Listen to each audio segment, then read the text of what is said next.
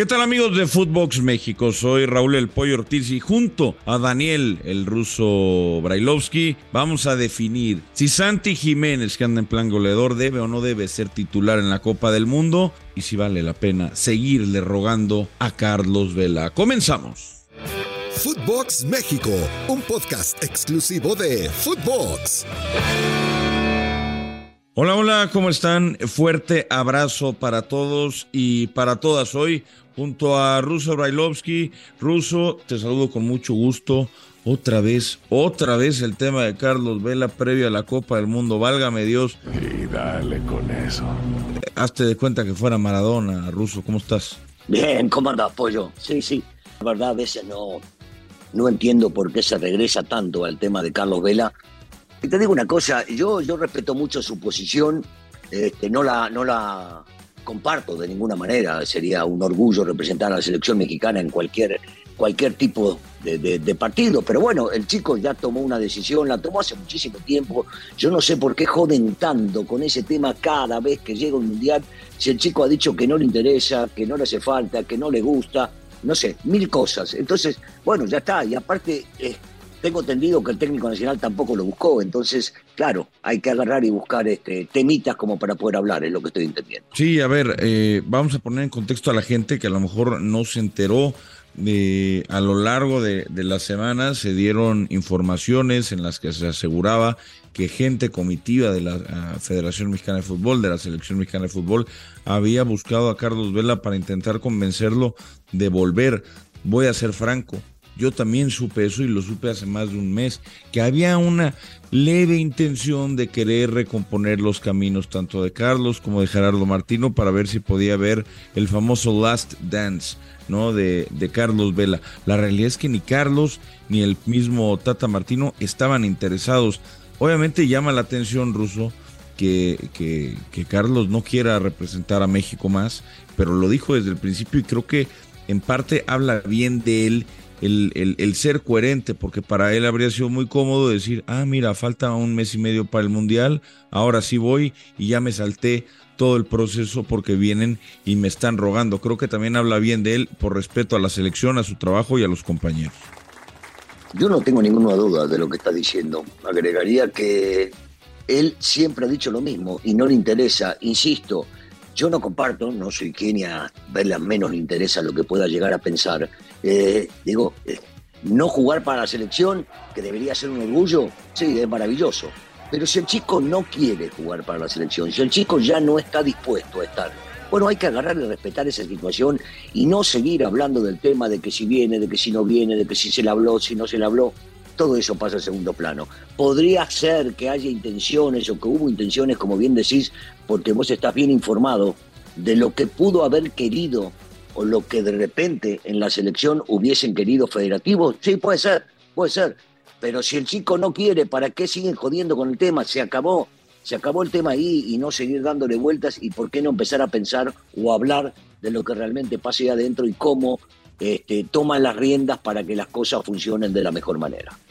Completamente de acuerdo, porque además, si vamos a ser completamente honestos, eh, hay que recordar que Carlos Vela ya estuvo en Copas del Mundo y no pasó nada, nada distinto uh -huh. a lo que ha venido pasando cada ciclo mundialista. Y por eso vamos a dedicarle un poquito más de tiempo, un poquito más de tiempo al otro tema que por supuesto ese sí que lo amerita.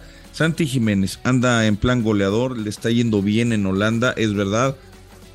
No es un titular indiscutible, pero ha estado peleando la, la titularidad con Danilo, este otro jugador que llegó al Feyenoord. Eh, mete gol en la Europa League, clasifica a su equipo como primer lugar de grupo ruso y, y vuelve la, eh, la encrucijada ¿no? de que Santi Jiménez debe o no debe ir a la Copa del Mundo, debe o no debe ser titular por encima de Henry, de Raúl, de Rogelio Funes Mori. Quiero saber tu opinión, tú que jugaste al más alto nivel, porque me imagino que para jugar al más alto nivel, primero necesitas estar al 100% y al menos Henry y Santi Jiménez lo están. Sí, yo estoy de acuerdo con, con que están los dos a, muy altísimo nivel y que ninguno de los dos, insisto, ninguno de los dos debería quedar afuera de esta Copa del Mundo. Eh, deberían estar, sí, claro que deberían estar. Y deberían estar por, por el bien de ellos, por el bien de la selección, por el bien del Tata y de lo que él está buscando eh, para poder llegar a ganar. Siempre he dicho que los técnicos terminan decidiendo por lo que ellos creen que es lo mejor. Ahora, ¿por qué estar pensando en que cuál de los dos estaría y cuál debería quedarse afuera? En vez de pensar que con un cambio rotundo del técnico nacional, diciendo, no van a viajar tres, van a viajar cuatro porque tengo a Jiménez todavía en duda de cuándo va a poder llegar a estar. Y sacas otro futbolista. Sigo insistiendo en que en el Mundial no van a jugar más de 20 futbolistas. Y al no jugar más de 20 futbolistas, entonces tenés la oportunidad de darle de baja a alguien más y poner dentro de la misma lista a alguien que anda en un muy buen momento, como decís, como lo hizo Santi, como lo está haciendo, mejor dicho, como lo está haciendo Santi, como lo hizo Henry durante la Liga Mexicana.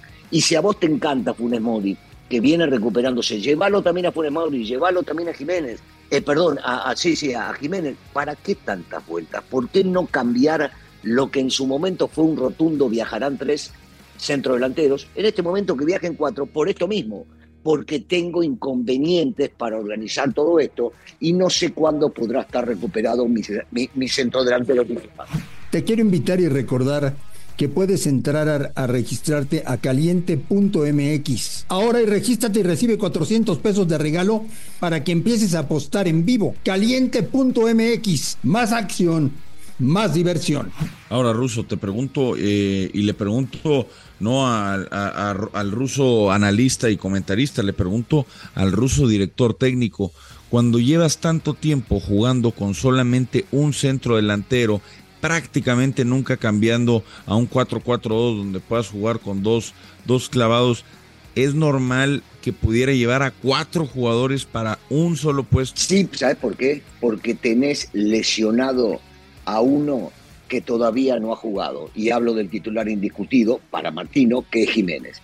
Y por el otro lado, tenés a otro que no está al 100, que se estaba recuperando que tuvo la fortuna de poder llegar a jugar los últimos partidos con el Monterrey, que es Funes y entonces no tenés al 100 a todos. Al no tener a todos al 100, podés jugar y especular con el tema de llevar uno más. Y en una de esas, mirá, hasta el momento, como bien decías, ha jugado siempre, o la mayoría de las veces, no diría siempre, la mayoría de las veces con un solo centro delantero. Pero de repente, en la Copa del Mundo, tenés la necesidad de cambiar y de poner otro por lo que sea, por tirar centro, porque agarre un rebote, por cambiar el sistema, por haberlo hablado. Tenés la oportunidad teniéndolos en la banca. Entonces, ¿por qué no hacerlo? Si insisto, hay futbolistas que van a estar y que no van a jugar. Y Martino sabe cuáles son. Entonces, es solamente cambiar una frase.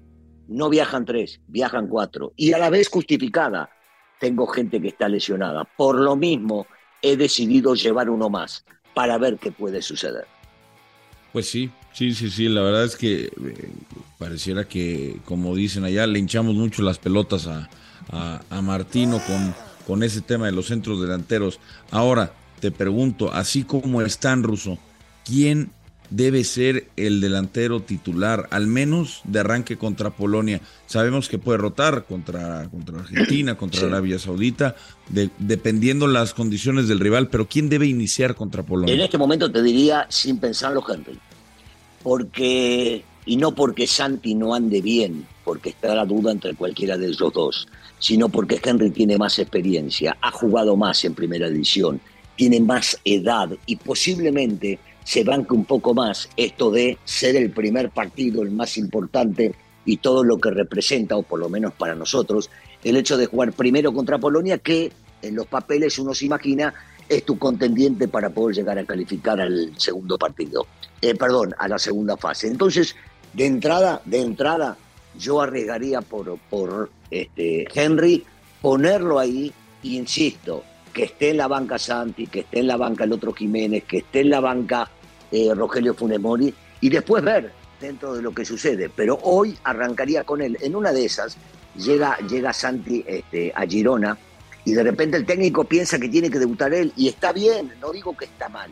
Pero si me das a elegir uno, hoy, hoy, no dentro de dos semanas, cuando esto comience, hoy digo gente. Sí, sí, sí, yo, yo coincido plenamente porque además da la impresión, eh, Ruso, de que Henry está en una versión Oribe Peralta 2.0, ¿no? Aquel Oribe del 2014 que, llegó incluso arrebatándole la titularidad por momentos a Javier Hernández. Sí, sí, sí. Y, el tipo, y el tipo tiene, tiene algo, ¿no? Tiene algo que parecería que nunca, que nunca se achica.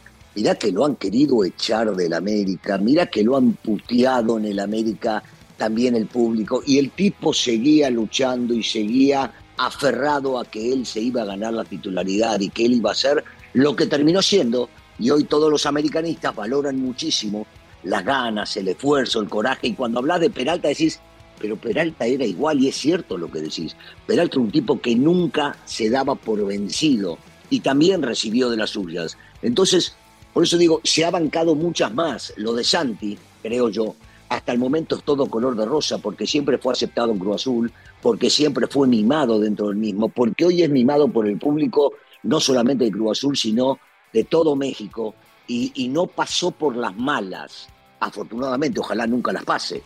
Henry sí las pasó, y hay que saber salir de eso para poder llegar a lograr pues sí, ojalá que ojalá que venga la mejor decisión para la selección nacional. Lo que, lo que me llama la atención, Ruso, y, y, por ahí es lo último ya de, de, este programa, es cada cuatro años apelamos a la inspiración, a la inspiración de los jugadores en lugar de a un sistema, en lugar de un buen eh, juego, apelamos a querer llamar a vela de último minuto, a que la individualidad nos saque las papas del fuego.